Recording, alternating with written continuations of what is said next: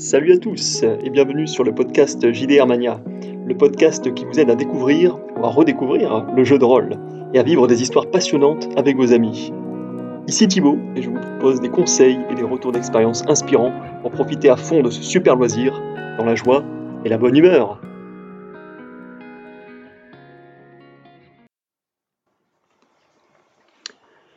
Comment vous y retrouver parmi tous ces dés de JDR Si je vous dis D6, D10, D12, D20, que me répondez-vous? Dés de jeu de rôle, pardi C'est d'ailleurs le meilleur moyen pour euh, reconnaître un rôliste. Et oui, les lancers de dés euh, sont incontournables dans un jeu de rôle.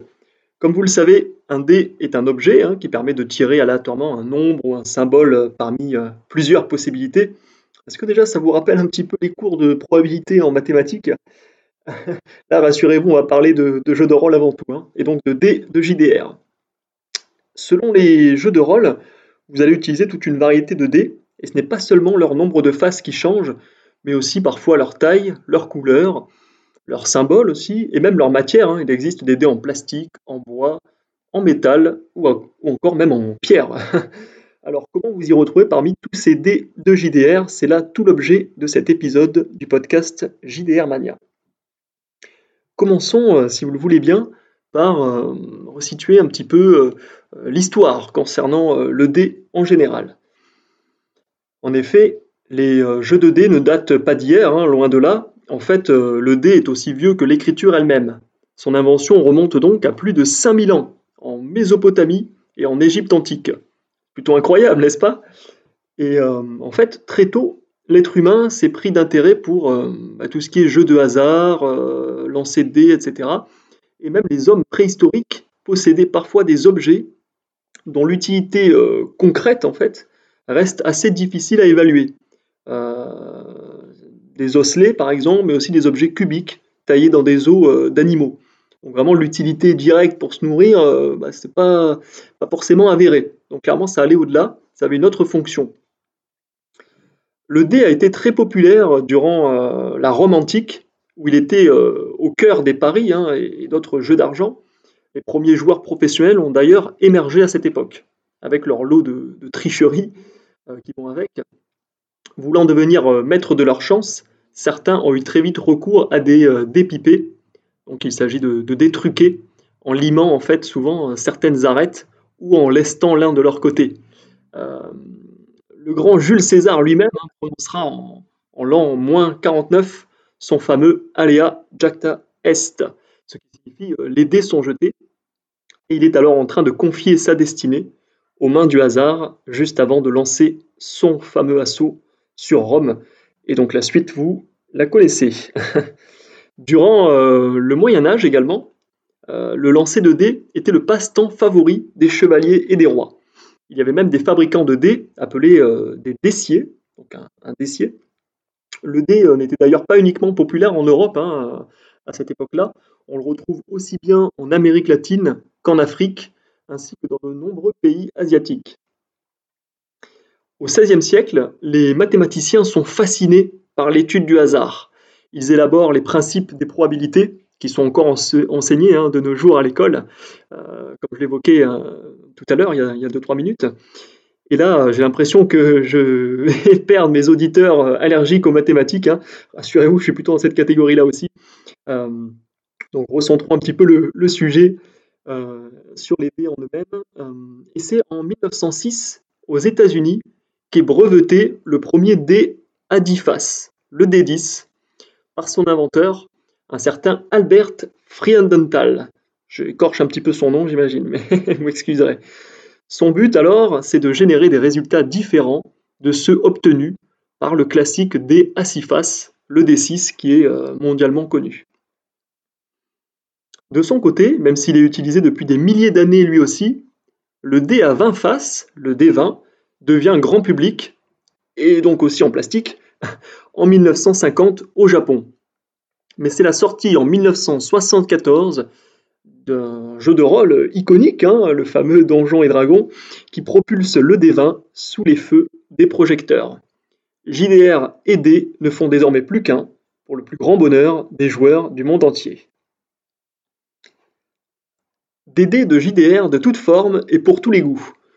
Aujourd'hui, donc on revient euh, aujourd'hui, les dés sont extrêmement populaires, si bien que vous pouvez retrouver toutes sortes de dés euh, dans les jeux de société hein, en général. Et euh, bah, c'est pas faux d'admettre que la très grande majorité des jeux de rôle nécessitent de lancer des dés plutôt originaux. J'irai un peu plus loin en disant que tout rôliste qui se respecte a nécessairement son set de dés fétiche. D'ailleurs, c'est alors ça paraît évident, mais il est toujours, bon pardon, de le rappeler. Dans un JDR, le D minuscule signifie tout simplement euh, D, hein, enfin la, lettre D minuscule, tandis que les chiffres associés indiquent son nombre de faces. Ainsi, un D6 est donc un D à 6 faces, un D20, un D à 20 faces, etc. Vous l'avez compris. Les dés euh, sont là pour symboliser la dimension hasardeuse des actions entreprises par les joueurs de jeux de rôle. Vous devez en lancer euh, dès qu'il faut savoir si ce que vous entreprenez est réussi ou pas. Et les dés à utiliser dépendent en fait du système de règles du jeu auquel vous jouez. Il existe toutes sortes de dés de jeux de rôle, comme je le disais. C'est pourquoi je vous propose un, rapide tour d'horizon ici, pour que vous ayez une idée globale en fait de ces différents types de dés. Notez euh, par ailleurs qu'il existe aussi des dés doubles, j'ai vu ça, qui sont imprimables en 3D, afin de simuler d'autres types de jets, euh, des D14, des D16, des D18, des D36. Euh, je vous mettrai un, petit lien sous, l'épisode pour que vous puissiez voir à quoi ça ressemble, parce que c'est un petit peu étonnant. C'est dés doubles, ou double D également. Alors, les dés à six faces. Donc le fameux D6, c'est clairement le dé le plus couramment utilisé dans les jeux euh, traditionnels. Euh, j'imagine que vous voyez euh, à quoi il ressemble, hein. vous en avez sans doute quelque part chez vous, c'est quasiment obligatoire. Le dé à six faces prend la forme d'un petit cube dont chacune de ces six faces est numérotée de 1 à 6, bien souvent avec un motif de points. Normalement, la somme des nombres situés sur les faces qui s'opposent doit être égale à 7. Je vous invite à vérifier par vous-même. Le dé à quatre faces, le D4, prend la forme d'un tétraèdre.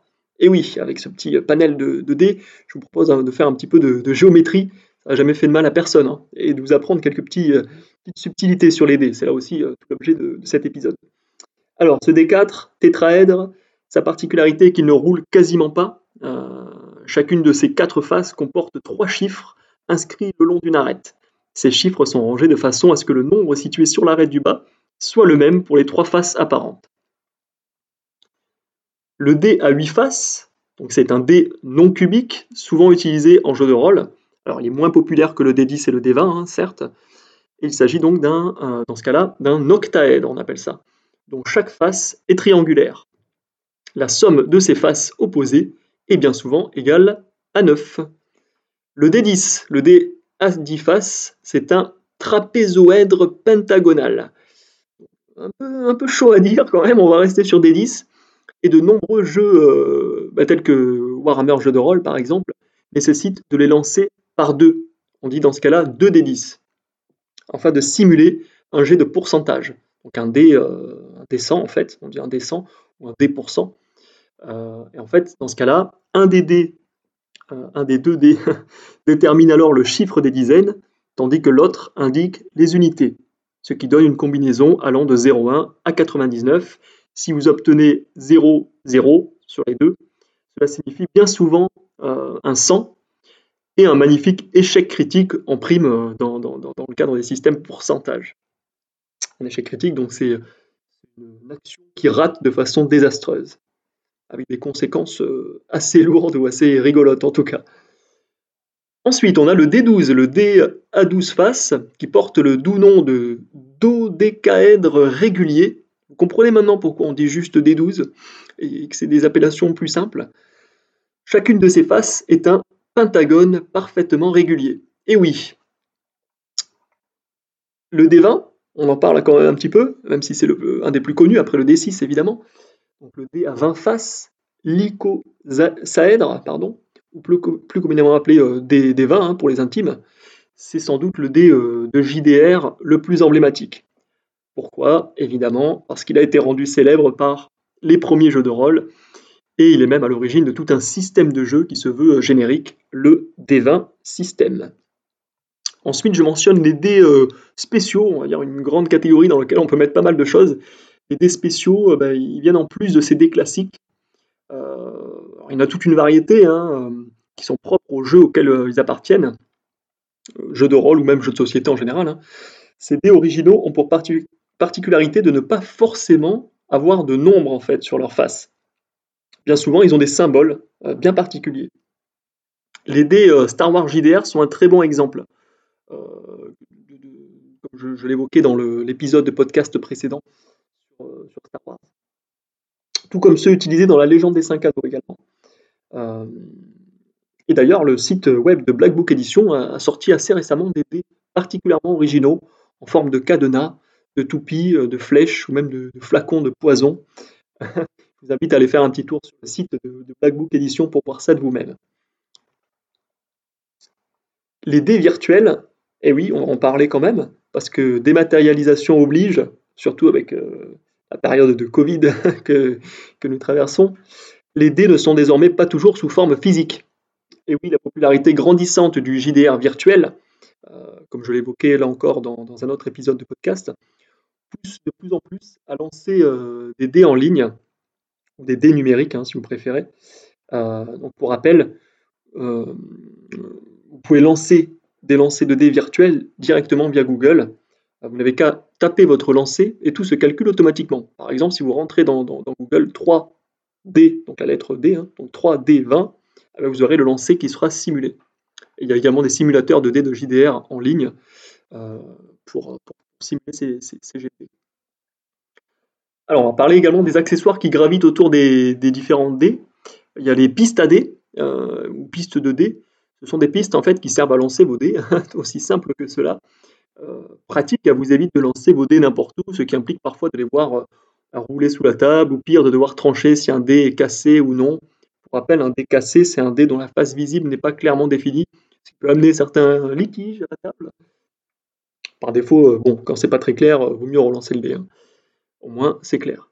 J'utilise souvent une piste de dés jeu de rôle dans, mes parties parce que je trouve ça plutôt, pratique. Pour moi, ça évite euh, les désagréments qu'on a évoqués.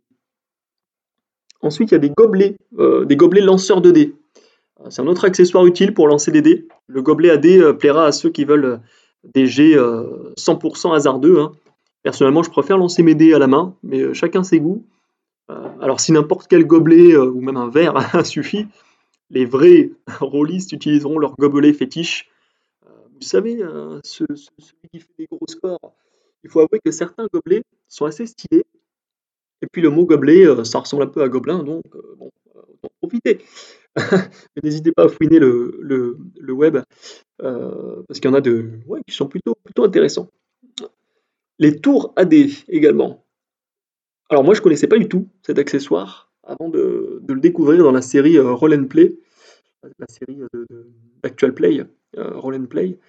Euh, personnellement, je n'en vois pas trop l'intérêt. Hein, euh, ces tours AD me paraissent un peu encombrantes.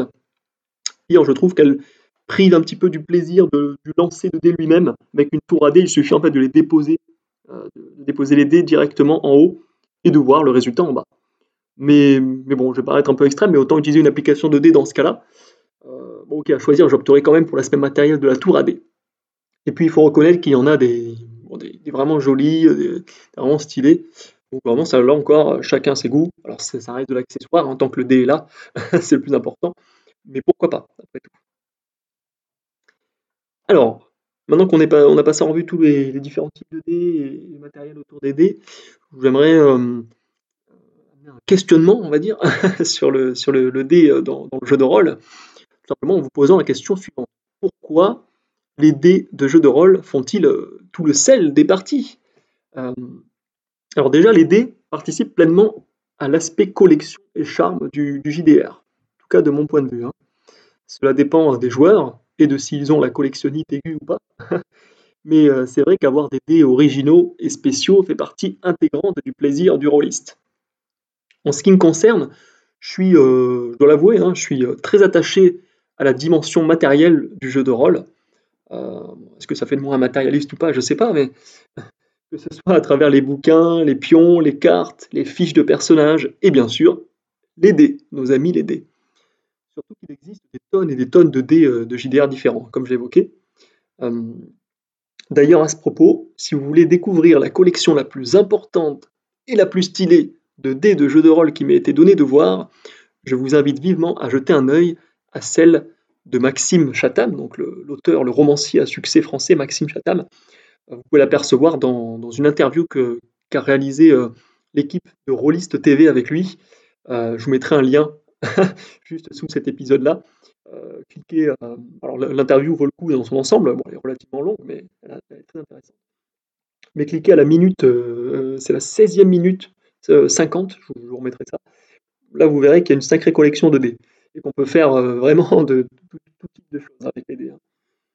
Bref, au-delà de la collection, les dés rajoutent indéniablement euh, du piment à toute partie de jeu de rôle. La dimension aléatoire a en effet des conséquences directes sur la narration d'une partie. Et oui, euh, le JDR, c'est une histoire racontée par les joueurs, mais aussi par les dés. Nous l'avons dit, les dés servent à modéliser le hasard. Ils permettent de déterminer si vous réalisez ou non une action, et parfois même à quel point il s'agit d'une réussite ou d'un échec. Votre personnage a beau être super fort en escalade, il n'empêche qu'un accident est quand même susceptible de lui arriver.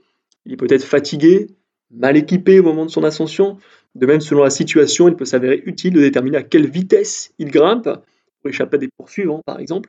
Tout, ceci, tous ces éléments-là, peuvent être modélisés par un G de d avec plus ou moins de bonus, de malus, etc. Et c'est vrai que si on se contentait de la narration pure, ça pourrait être un peu des, demander au MJ et aux joueurs euh, bah, des décisions un peu arbitraires. Et parfois, il faut s'en remettre un petit peu au hasard, parce que pour moi, le hasard fait partie de la vie en général. Euh, alors certains joueurs refusent cette dimension aléatoire et ne jurent que par les JDR sans dés. Personnellement, j'adore les jets de dés, vous l'aurez compris.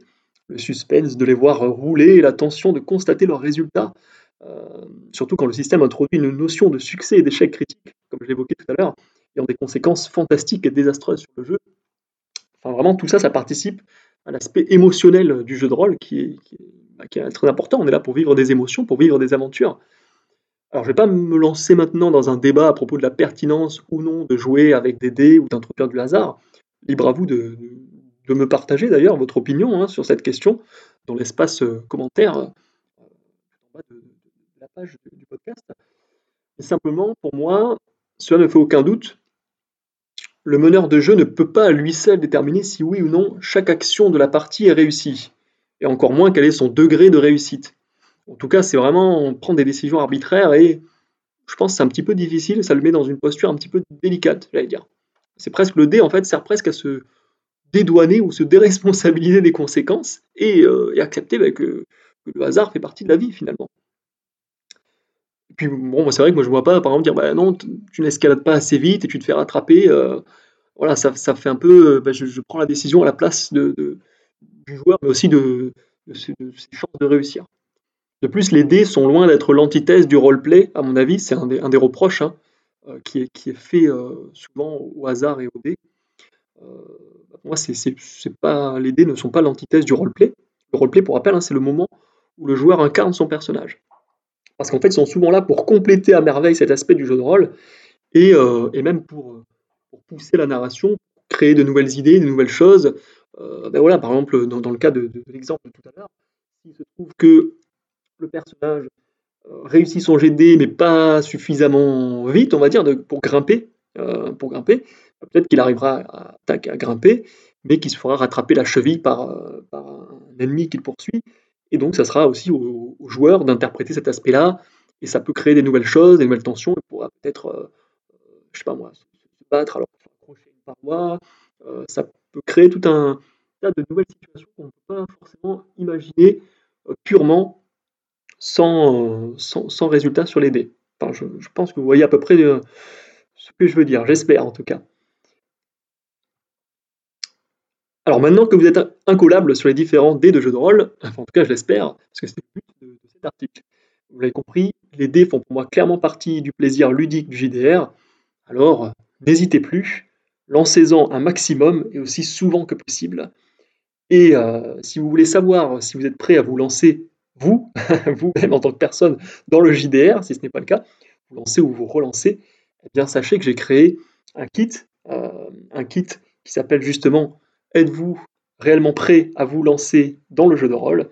Donc c'est 15, euh, questions, 15 questions relativement simples, hein, accompagnées de mes meilleurs conseils pour savoir si vous êtes prêt, ou en tout cas à quel point vous êtes prêt à vous lancer, vous et vos dés, dans une partie de JDR avec vos amis.